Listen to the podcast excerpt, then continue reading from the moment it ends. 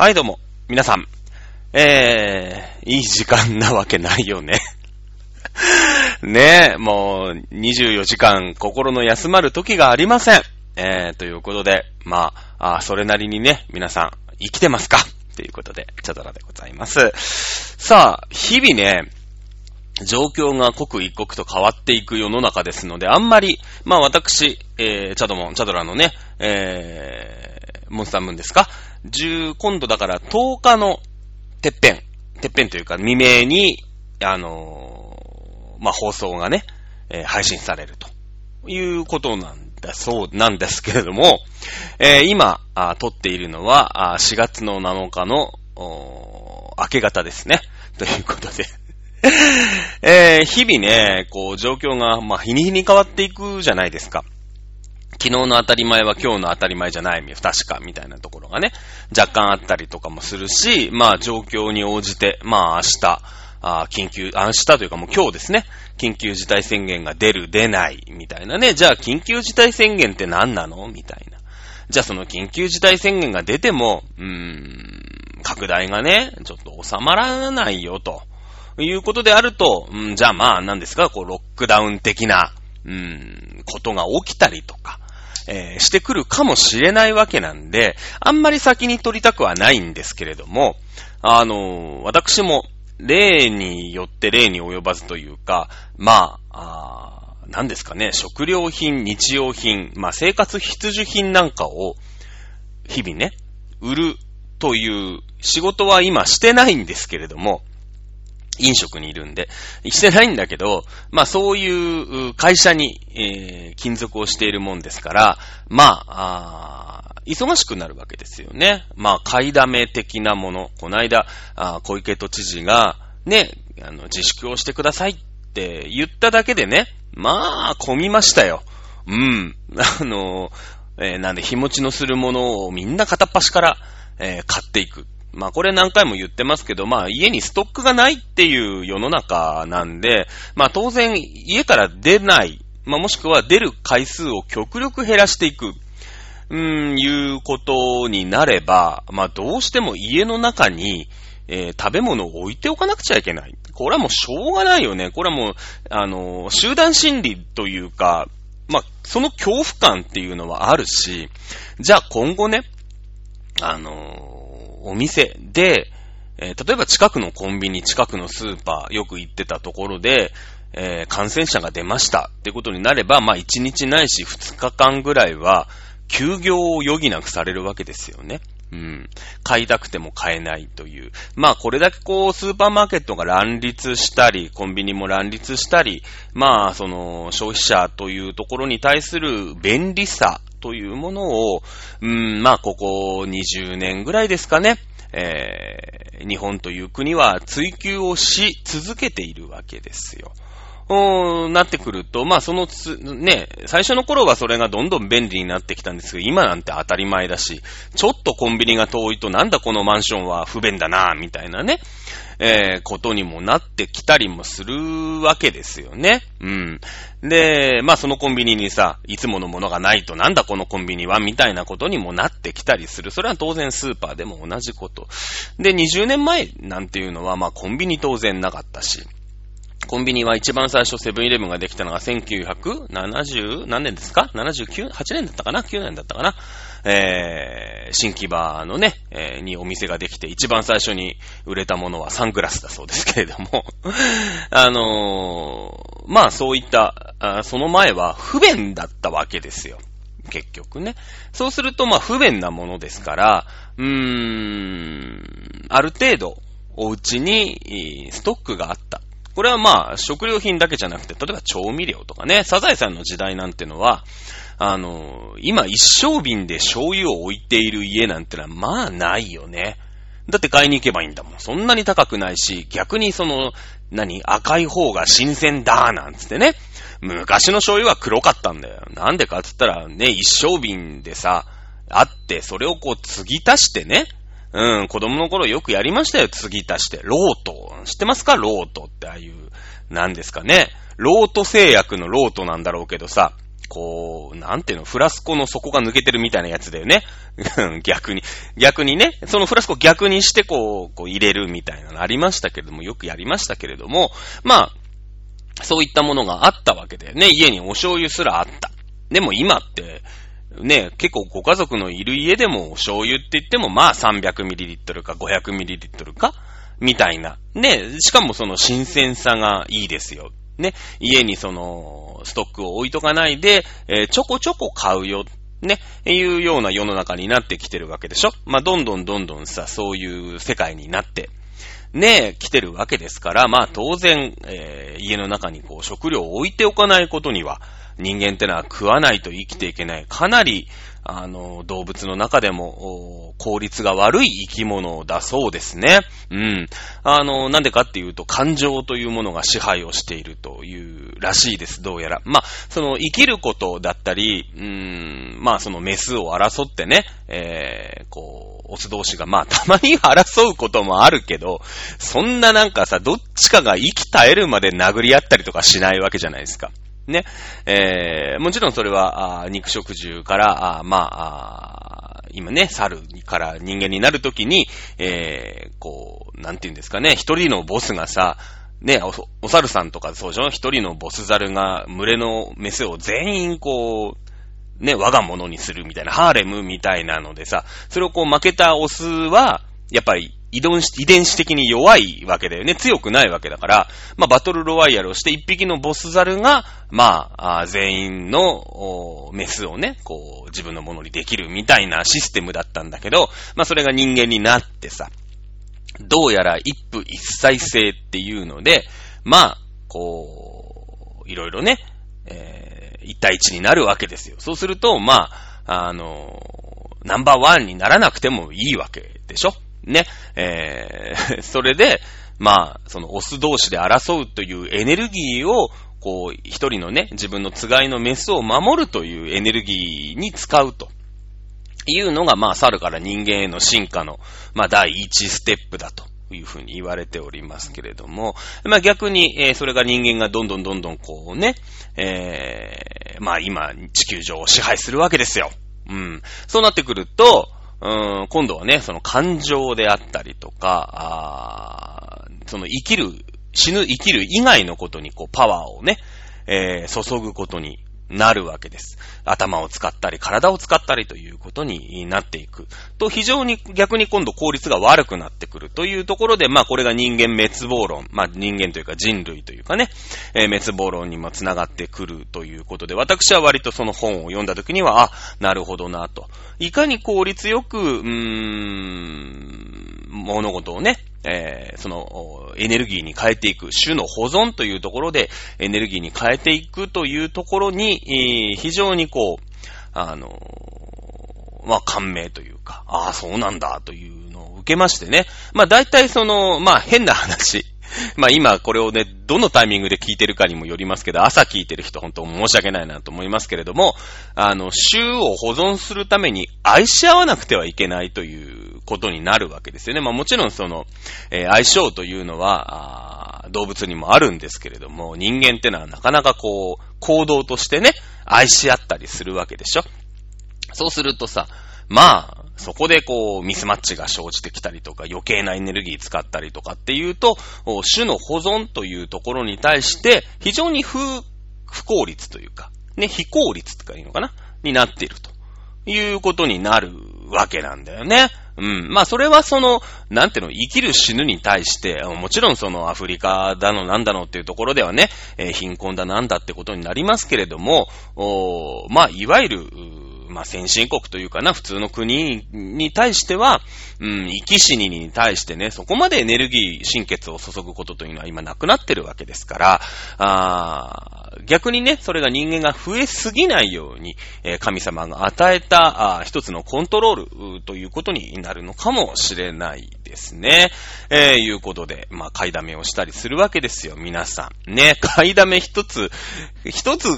るのにさ、人類からね、なんだろうね、猿から人間への進化論を語っておりますけれども、まあ、毎回脱線するのはいつもなことでございますね。えー、いうことで、忙しくなるわけですよ。ね。なんで、まあ、そんな感じでね、まあ、今日明日から、えー、多分しばらくお休みがない。まあ、ありがたい話なんですよ。もう本当に緊急事態宣言が出て、1ヶ月休みになっちゃいましたみたいな人がこう世に溢れてるわけですよ。ルミネも1ヶ月閉館で、えー、映画館もやりません。まあ、居酒屋なんかもね、ちょっと閉めざるを得ないような状況をやってると、なんだあそこやってんだみたいな感じに今なってるからね。うん、まあそんな中、まあ明日忙しいということで、えー、私がちょっとダダをこねまして、あの、オンライン飲み会というのをね、昨日やりました。うん。えー、 Zoomっていうね、僕はもう知らなかったんです。こういうのね、意外に詳しくないんで、あの、で、しかもそのリモートワークとかと無縁の世界でしょもう、物、商品にべったり張り付いてるわけで、まあ、だからこそ忙しいし仕事もあるわけなんですけれども、あのー、 Zoomというね、オンライン会議みたいなのを、あのー、やる、まあ、ソフトというか、アプリというか、これで、まあ、家同士をつないで、まあ、僕だけだったんだけどね、3人でやったんだけど、まあ僕だけはもうがっつり飲んで、自分家で餃子を、まあ冷凍の餃子があるから、それを焼いてさ、で、キャベツが余ってるから、もうしょうがないから手で蒸しって、えー、塩昆布かけて、ラー油かけて、えー、味の素振って、病みつきキャベツだって言い張るっていうね。で、あと、この前ウイスキーの瓶を買ったんで、それをひたすら水割りで飲むっていう、まあ僕だけ飲んでたズーム飲み会ってのがあって、いや、でもね、あれだね、その、唯物論ではないですけれども、その物質としての飲みの相手っていうのは、まあ、あんまりこの際、唯物論的に関係ないんだなと。やっぱりこう、他人がいて反応があって、お話がね。でね、タイムラグもそんなになくて、結構快適にこう、飲めるんですよ。なんかもっとさ、こう、うん、まあ、スカイプとかでも、ちょっとこう、ラグがあったりとか、するんだけど、慣れてきたら、ほぼ違和感ない。で、そのまあ、携帯の画面で見るんだけど、まあ、パソコン版みたいのもあるから、でっかい画面とかでしちゃえば、まあ、そりゃね、でっかくすりゃ、あ画素数は落ちますよ。もう人間の目というのは何十億、うーん、万画素みたいなね。その画素で言えばですよ、細かく、あの、見られるわけです。まあもちろん、目が悪い人はね、え大して変わんない人もいるかもしんない。あの、パソコンと。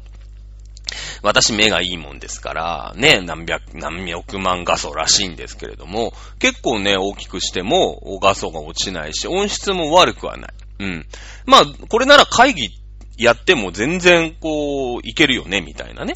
感じするんですよ。まあなんかちょっと、その気弱性というか、あが取り沙汰されてて、アメリカなんかではそのオンラインか、オンライン会議一回やめようみたいな、ああるね、やっぱりそのアップル社とかさ、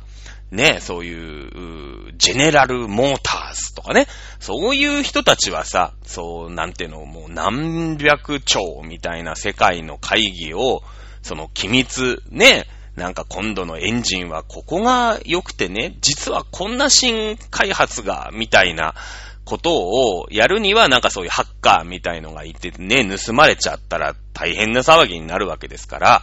まあね、わかるよ。うん。まあよ、徐々に良くなっていくんじゃないかなと思いますけれども、オンライン飲み会。だから、ズームはもうこの後、オンライン、なんだろうね、飲み会ツールとして生きていく可能性はあるんだけど、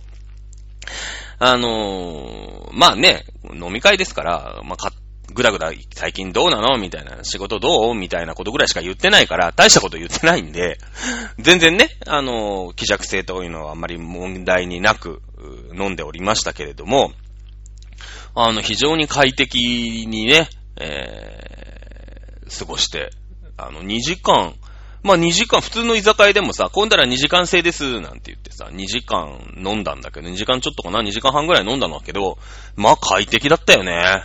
うーん。本当にね、唯物論って何なん、まああの、その、なんていうの、物質っていう、そのもの、まあよくね、調べてくれればいいんですけれども、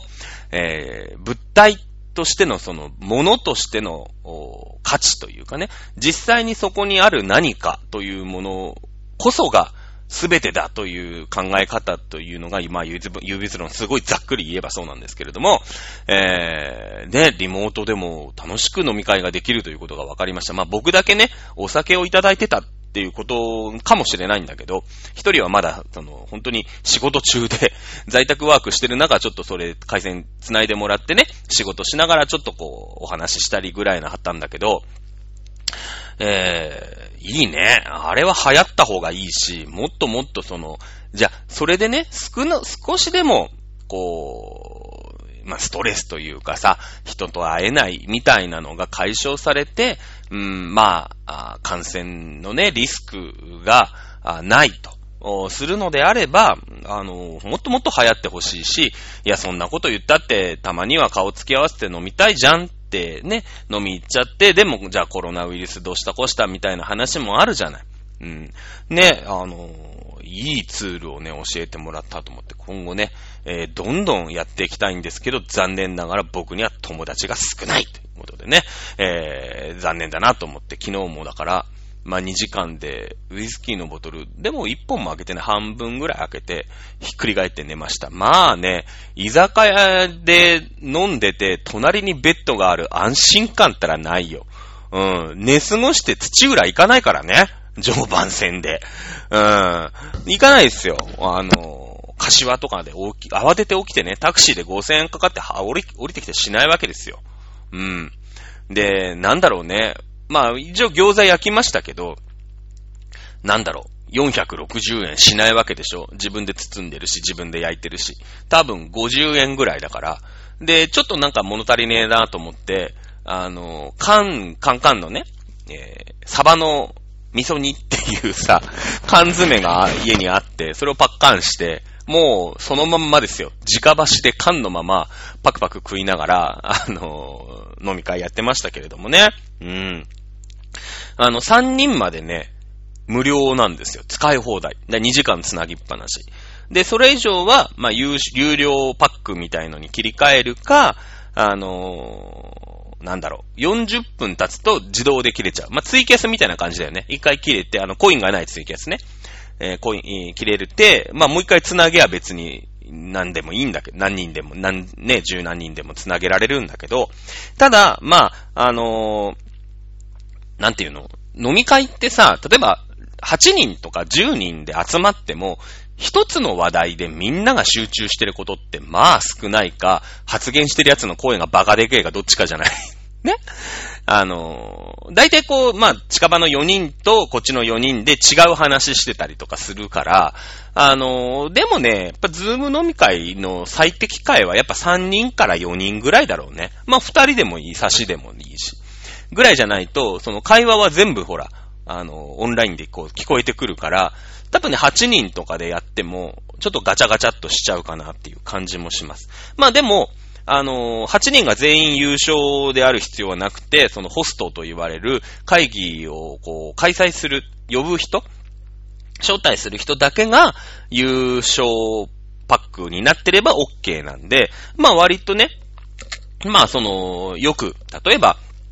そうだな、なんか野球チームとかでさ、常に飲んでたんだけど、今この野球場とかも貸してくれなくなってるから、でもなんかチームで飲みたいよね、みたいなのは、一人チームで一人ね、お金出し合えば、あの、そんなに高くないんで、えー、ね、そんな感じで使えるというソフトがあってさ、あの、とてもね、あの、便利でしたね。うん、すごいなと思った。うん。そのうちだから、なんか、あの、LINE とかに同じ機能が実装されるから、そのうちね。で、その LINE 知ってれば LINE でこう、なんか、ピッてやると、こう、会議に参加するみたいなのがきっとできるようになるわけですよ。おそらく。ね。で、なってくれば、あのー、なんだろうね。まあ僕は思ったし、もう実際あるんだけど、その、ガールズバーとかさ、まあキャバクラは、その、ちょっと接触があるよね。例えばなんかトイレから帰ってきたらおしぼり渡してもらえたりとか、こう、膝と膝を突き合わせる感覚ってあるんで、なかなかちょっとね、オンラインっていうのはまあ難しいかなと思うけど、ガールズバーなんてのはそもそもそのカウンターの向こうに女の子がいてくっちゃべるだけですから、隣に座っちゃいけないっていうね、風営法ですから、あの、まあ、僕ちょっと風営法とか、そういうオンラインでどうするとかってよくわかりませんけれども、あの、もうね、賢い女の子たちは始めてて、あの、まあ、ガールズバーとかもこう、閉店というかね、延期になっちゃうわけでしょ結局。なってくると、その、もう、いくら、ね、例えば10分いくらとか20分いくらとかで、こう、受け付けて、それが振り込まれた人は何時に、じゃあ、なんかお話ししましょうみたいなビジネスをもう始めてるのね。だけどその、まあ、女の子にしてもさ、あ自分の講座で、ね、講座はほら、チャドラーでは作れないから、ね、あの、法人で作ったり、まあ、偽名で作ったりってのはなかなかできないとは思うんだけれども、えー、その辺をね、こうマッチングする元締めになれば、結構これビジネスになる気するんだよね。うん、その仲立ちとして。で、その還元率もめっちゃ高くして、ほんと手数料ぐらい、ね、1、一会議50円とかでさ、あとはもう全部、ね、その子がどういうランキングの女の子にかによってさ、そう、設定するのって違うわけじゃない。ね、10分5000円でも話したいっていう思わせる女の子なら5000円でいいだろうし。ね、10分200円だっていう子は、まあそうなのかもしれないけど、まあその応じてさ、1%でもね、あの、入れてくれれば99%も皆さんの方にお戻ししますよ。ただ、あの、女の子の、うん別に男の子でもいいんだよ。ホストとかだったらね。いいんだけど、僕はそこ、そっちは、専門外だから。ね、あの、その、なんて言うんですか、ここ、ここを返してくれれば、あの、そのユーザーさんに、女の子の個人の、うん、振り込み先っていうのは、まあ、バレないでね、本名とかさ、バレないでいけますよ、みたいな、あのー、そういうのをやれば絶対儲かるなと思ってるんですけど、なんせ僕には元手がなかったっていう、そういう知識もないんで、誰かね、一緒にやりましょう。ね。そういう知識のある人をお待ちしておりますね。まあだってその、まあショールームの悪口を言うわけじゃないですけど、僕はほら、横浜 DNA ベイスターズのファンだから、まあでも、何？ショールームってまあね、あの DNA がやってんだけどもさ、1万円課金しても、まあ女の子の手元に行くのは、まあ800円って言われてるんですね、大体。で、まあそうするとまあ、もちろんね、そのショールームのファンっていうのがいて、その、ショールームに常駐してて可愛い子いないかな、みたいな感じの人もいるから、そのショールームっていうところのね、大所帯に入るっていうことが、まあそもそもその、1万円が800円になってしまうことにはなるんだけれども、じゃあその、オンラインガールズバーサイトに登録してめっちゃその、会員を増やすこと、女の子の会員を増やすことができれば、これね、ビジネスになる気がしますよね、多分ね。うん。なんか、そういう感じもするんですけれども、いかがですかね。まあまあ、その、まああるよね。うん。なんだろうね。あの、結局だから、まあ、なんだろう、その、出して欲しく、外にさ、出て欲しくないわけでしょ、政府としては。だったら、この、じゃあ、 Zoomの、 Zoomを支援するわけでもないけど、 Zoomの有償分政府が出してもいいよね。そのぐらいのことはしてもいいかなという気はしますけれどもね。まあまあさ、その、何をやっても、その、政治というものが、まあ叩かれる瞬間じゃない。今、やっぱりそのさっきのね、有償分政府が出してもいいんじゃないかっていうのも一つの、まあ意見ではあるんだろうけど、まあ何やったって無理だよ。だって、その、まあ一回何かが起きてね、こういう第二コロナが、じゃあ5年後に会った時に同じことしたら叩いていいけど、無理じゃん。僕たちも、初めての経験で、何がどうなるかわかんない世の中なのに、それを1億人束ねて、あの、議論しろっていう方が俺は無理な気がするんだよね。うん。無理だとは思ってるの。で、じゃあ確かに、緊急事態宣言が遅いとか、いろいろこう、文句を言うことはあると思うんだけど、こう、なんだろう、日本って立憲民主主義というね、え議会制民主主義か。議会制民主主義を取ってるわけでしょ？で、そうすると、じゃあその政治家さん、えー、まあね、政治家も実は官僚というね、えー、人たちに踊らされてるという一面はあるんですけれども、まあ、あ政治家さんが悪いと仮定するならばよ。じゃあその政治家選んだのは誰かっていうことで、その、じゃあ逆に政治家を選んでないのは誰かっていうと、多分、そのフリー、いや、わかんないよ。これは僕の偏見なのかもしれないけど、じゃあフリーランスとかで、こう、自由にね、僕は自由なんだ、誰にも縛られたくないんだっていう人たちが、じゃあ、実は、何パーセント投票をしてるのかという相関データっていうのは、まあ出るよね、きっと。行ったんですかっていうところで。で、もうフリーランスの人はさ、こういう時に、やばいよね。一番矢面に立たされるよね。お金がなくなっちゃうわけですよね。だって、ライブとかがなくなったりとかさ、そういう政府がね、一応こう人が集まるところを続々と潰してるわけで、ね、自粛させてるし、まあ、できないよね。なってきても、じゃあそのフリーランスの人がね、めっちゃ投票して、フリーランスの人の一票で受かった政治家めっちゃいたとするやんか。そしたら、多分ね、フリーランスの人って、こういう時は、ね、僕たちのために戦ってくれるんだっていう政治家が多くて、すげえフリーランスに保証を手厚いね、あのー、ことになったと思うよ、多分。うん。その、僕たち、私たちが選んだ、もしくは選んでない政治家さん。例えば、日本医師会なんてのがあってさ、うん。まあまあ、その会社ぐるみって言うけど、まあ私も、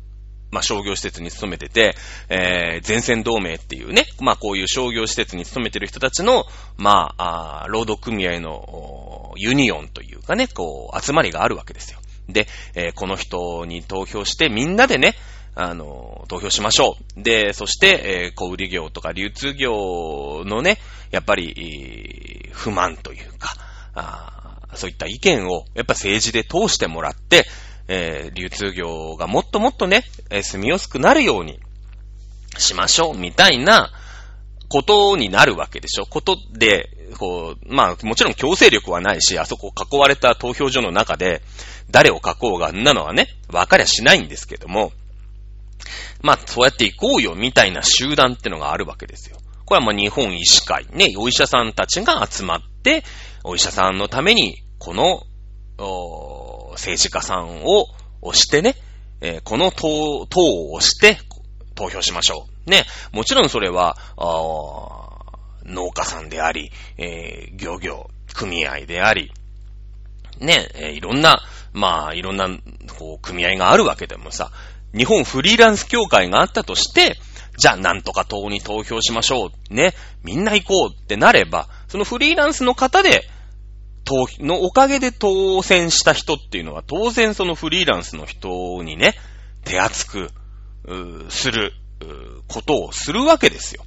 多分言ってねえと思うんだ。うん。いや、言ったって政治なんか変わらない。ね。言って、まあ、無党派層なんていうね、えー、子たちが、まあ、子たちっていうか若い人たちを中心にいるわけでしょそうなってくれば、無理だよね。うん。だから逆にさ、の、まあちょっとポシャったみたいだけど、お肉券であったり、お魚券であったりというもの。これは、やっぱりお魚屋さんじゃないけど、なんていうの、漁業者さんで作るユニオンが当選させた議員さんが、いや、お魚券っていうのを配りましょう。で、魚をみんなに買ってもらいましょう。だって僕は、お魚、漁業者さんに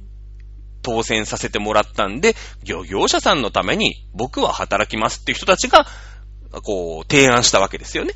うん。多分。うん。まあ、それはそうじゃないですか。ねえ、だって自分を投票してね、こういう時だけ、なんか投票にも行ってないのに、えー、こういう時だけね、政府は何もしてくれない。それはそうだよ。だって、じゃあ、政治家さんたちのために君が何をしたかっっていうと、何もしてないわけですよ。もちろん一票でね、何か変わるというわけではないですけども、これはもちろんフリーランスの方の中にはしっかり投票に行った方も多いですけれども、全体ばっくりね。それはもう向こうは1億人見なくちゃいけないわけですから、一人一人見てるわけにいきませんから、ね、パーセンテージで言えば若くて、フリーランスの人の投票率ってのはこれは低いわけですよね。そういった集団に自分たちが属していると。いうのをやっぱり自覚してくれないと文句言ったらいけない。特に投票に行ってない人は政治に対して文句言っちゃいけないなという気はするよね。うん。あの、危険をしてるわけですから。この、まあ、例えば衆議院で言えば4年間。参議院で言えば6年間の任期があって、まあ、半年ごとに改選があるわけですけれども、この4年間に対する、政治、まあ、参議院なんてね、あの、チェック機能みたいなもんで、結局は衆議院選挙が一番こう、なんていうの大事みたいなとこあるんだろうけど、じゃあ衆議院は向こう4年間、こいつらの言うことは従いますといううなんていうのかな、意思表示なわけですよ。まあもちろんその反対だって言ったって多勢に無勢になっちゃったらさ、無理なんだけど、まあ自分の意思表示をしてない人はまあ危険をしたと。いうことでね、何か自分がピンチになった時に、ほーら見ろ何もしてくれない。これはね、言うたあかん気は、あのー、しますよね。正直。まあ、もちろん僕は、えー、投票にも行きましたし、会社にも属してますから、あお給料がね、えー、8割減、9割減になった人たちの気持ちというのは、はっきり言ったら、よくわからない。ね。えー、一言です。はっきり言ったら。だけども、あのー、まあ、自ら望んで、ある集団、まあだから集団に属してれば、くだらないこともやんなくちゃいけないし、うーん、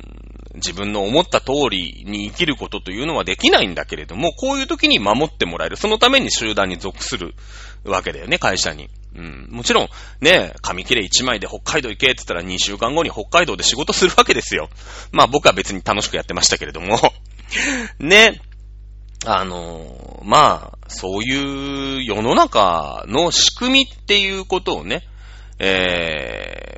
理解をしておかないと、まあ、あ先々先週かな、メンマさんがフランス革命の、ね、イメージから見てきたっていう話もあったけども、まあ、フランス革命みたいなことは今できないわけですよ。安倍さんの首ちょん切ってね、えー、マリー・アントワネットを、こう、ね、牢獄に入れてみたいなことはできないわけです。今の世の中っていうのはそういう世の中だから。ね。なので、ちゃんとね、あの、これで懲りて、あの、しっかりね、人任せにしないで、あの、無党派層が多いですから、じゃあこれでむ、まあ、次の選挙ではそういう無党派層が今回割を食っちゃったんで、そこをなんとか取り込もうとしてね、えー、今回のコロナ騒ぎで君たちはほっとかれたでしょ？ね、僕たちに投票すれば、ね、君たちはもっともっと手厚くしてあげるっていう党が次の選挙で勝つから 間違いなく。ね。間違いなく勝つから、まあ、政権は多分交代すると思います。こういう国難の時。ね、えー、トランプさんはもう、あのー、なんて言うんですか？えー、選挙が始まっちゃってるんで、民主党とね、あの共和党の選挙始まっちゃってるから多分大丈夫だと思うけれども、日本はこれからなんで、多分次は変わるでしょ。まあそれが立憲民主なのか民主党なのか、まあ共産党なのか維新の党なのか、ちょっとそ、日本維新の会だっけ？えー、ちょっとそこはね、私がここで言うことではないと思いますけれども、これはまあ3.11の時にさ、あの時にも運が悪く民主党政権で、まあ何やったって無理なんだよ。菅直人がヘリコプターで乗り付けたって別にあれが、あ小沢一郎であろうと、うん、二回はじめであろうと えー、まあ、誰でもいいわけですよ。誰でもああなっちゃったと思うし、誰でも批判を浴びてしまった。まあ、それでね、えー、あの、なんて言うんですかね、あの、まあ、政権が交代したわけなんだけれども、あのー、まあいいですよ。別にどの党にね、えー、投票するのは、それはもう自分たちを良くしてくれる党、良くしてくれると思った党にね、えー、投票すればいいと思いますけれども、まあその、それによってね、日本って、なんだろう、国防とか、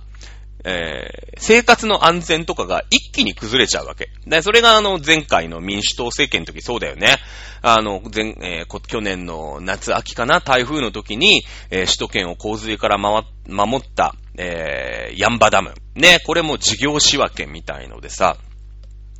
あの、無駄ですよね、こんな大きいダムって言って、一回事業仕分けで工事 2, 2年ぐらいストップしたんですよ。うん。えっと、もっとか、えー、民主党政権では完全にストップして、えー、自民党政権に戻っても2年ぐらいストップしてたの。でも、まあ、でもやろうよって言って必要だよね。やっぱ洪水とか起きるしって言って、前回ね、まだ、できてないのに、一回ダムとして使ったんだよね。洪水の時に。あの、台風の時にさ。で、えー、まあだからなんだろうね。あの、風の谷の直し家で言ったら巨神兵みたいなもんですよ。まだ半分ね、あのー、出来かけだと。まあ、あんなに生じゃないと思いますけど、コンクリートとかちゃんと乾いてると思うけど、でもあれがなかったら首都圏大洪水でもうほんと何万っていう人が水に浸かっちゃって、もうとんでもないことに、ね、もちろん、えー、ところどころ川決壊して、あのー、ご被災された方にはね、えー、非常にこう、なんで僕たちだけということもあるわけで、あのー、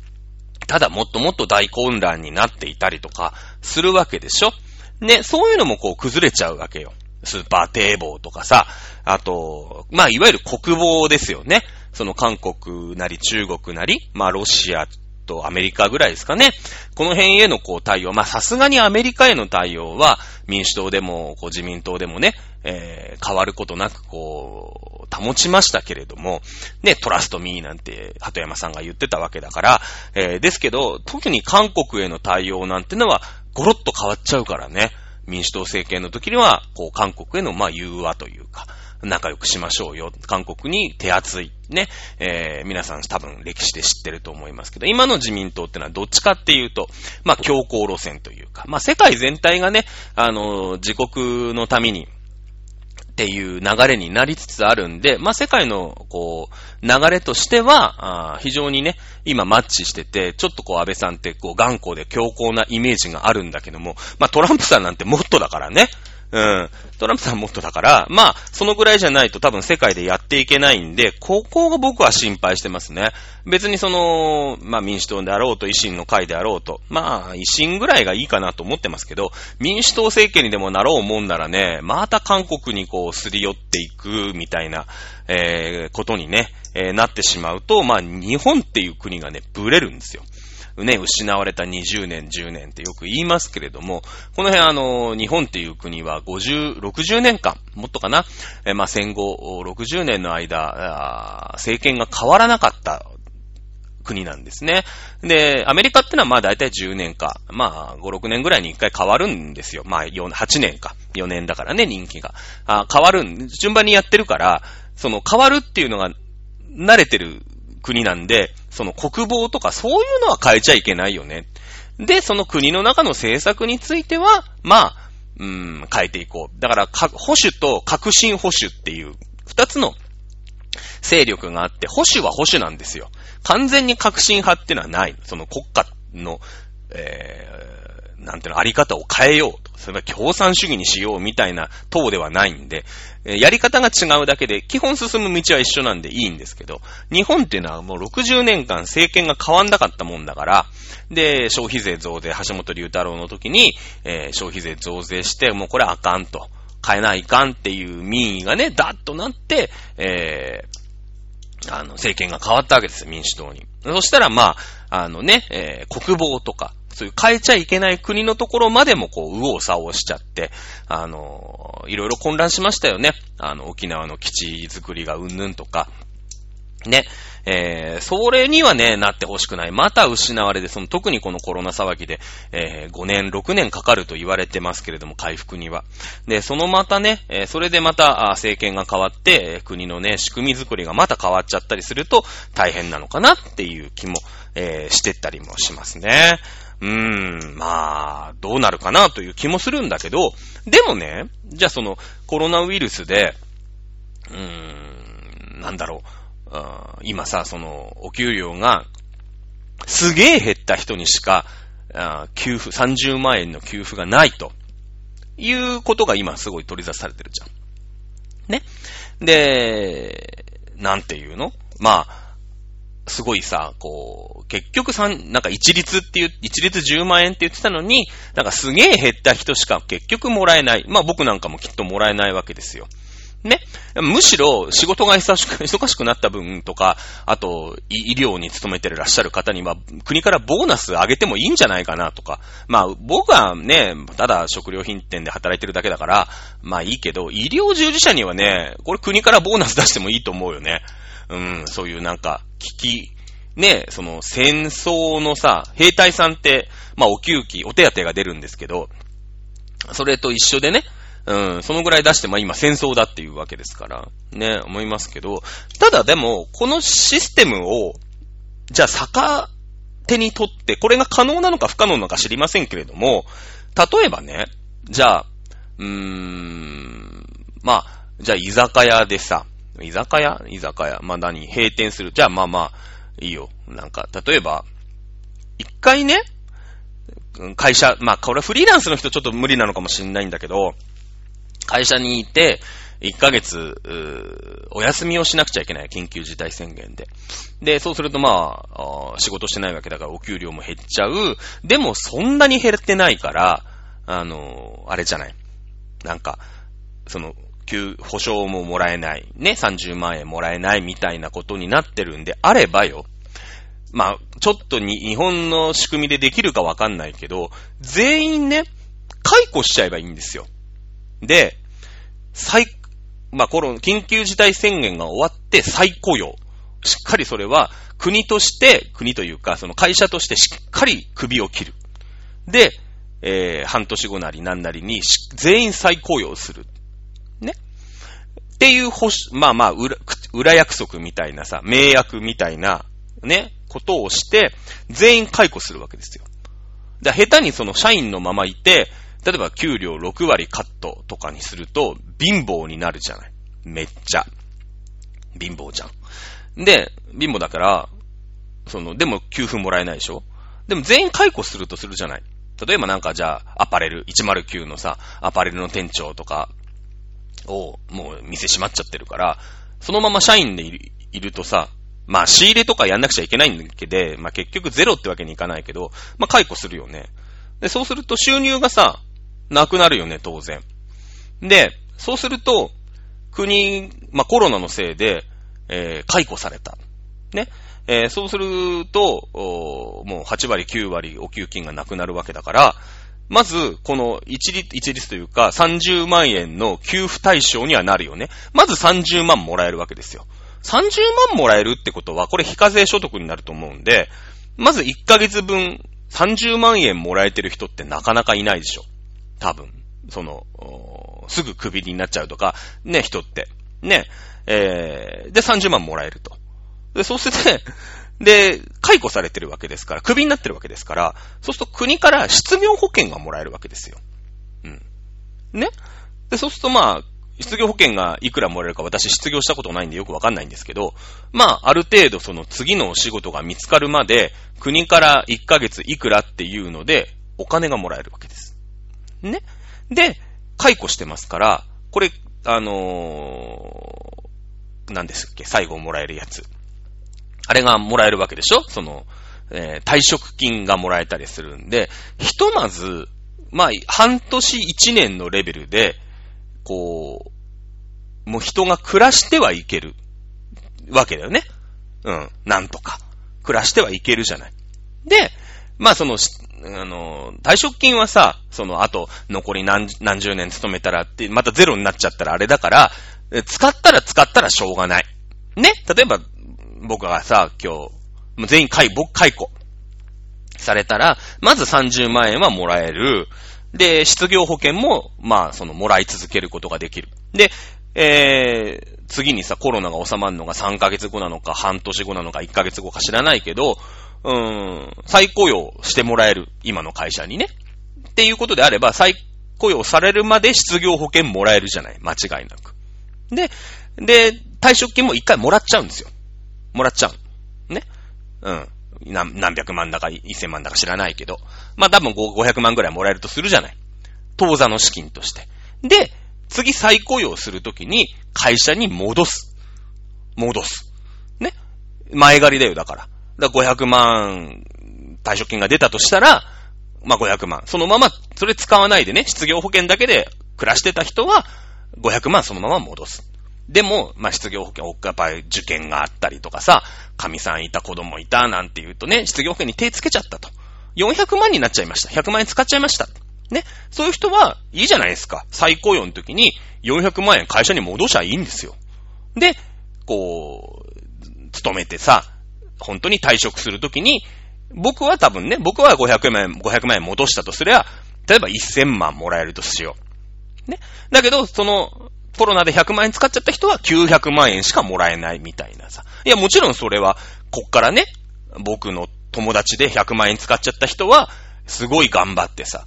出世してお給料増やせば、ね、もっともらえるようになるかもしれないし。でも今必要な人ってのがあるわけでしょ。これダメ？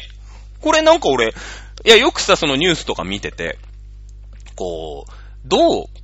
国の制度をね、うまいこと使ってあげようかなっていうのは、あんまり考えない人なんだけど、その、僕は別にお給料が8割も9割も減ってないし、えー、明日もね、明後日も、あのー、むしろ忙しくなってるぐらいですからいいんだけど、これどうなんだろう？で、逆にその、国がさ、の制度を、しかもなんか別に抜け道でも何でもないし、あの、正当に、合法に使って、こう、従業員を守ることができるわけじゃない。うん。で、別にその会社に勤めるわけだから、まあ、や、あの、公務員さんはこういうのができるかどうか知らないけど、会社なんてのは、その社長のね、えー、一存で何とでもできるわけでしょ、別に。だから、その、うん、退職金前借り制度みたいのも別に俺はいいと思うし、えー、ダメかな。僕が社長だったら、ね、チャドラーカンパニー、ね、カンパニー、チャドラーカンパニーの人が例えばさ、いたとして、お給料なくなっちゃう。お給料とかお給料払えないと。仕事がないから。ってなった時に、あの、そうすればいいんじゃないかなと思ってますけど、えー、皆さん、いかがお過ごしでしょうか ということで。まあなんでしょうね。急に今年に入ってから社会派の番組に、まあオタクしなくなったからさ、変わったわけなんですけれども、あのー、ね、今日は随分喋ったね。ということで、えー、来週はどんな世界で皆様にお会いできるでしょうか楽しみでございます。本、えー、今週はここまでにしたいと思います。えー、ここまでのお相手はチャドラーでした。それではまた皆さん、また来週、さよなら。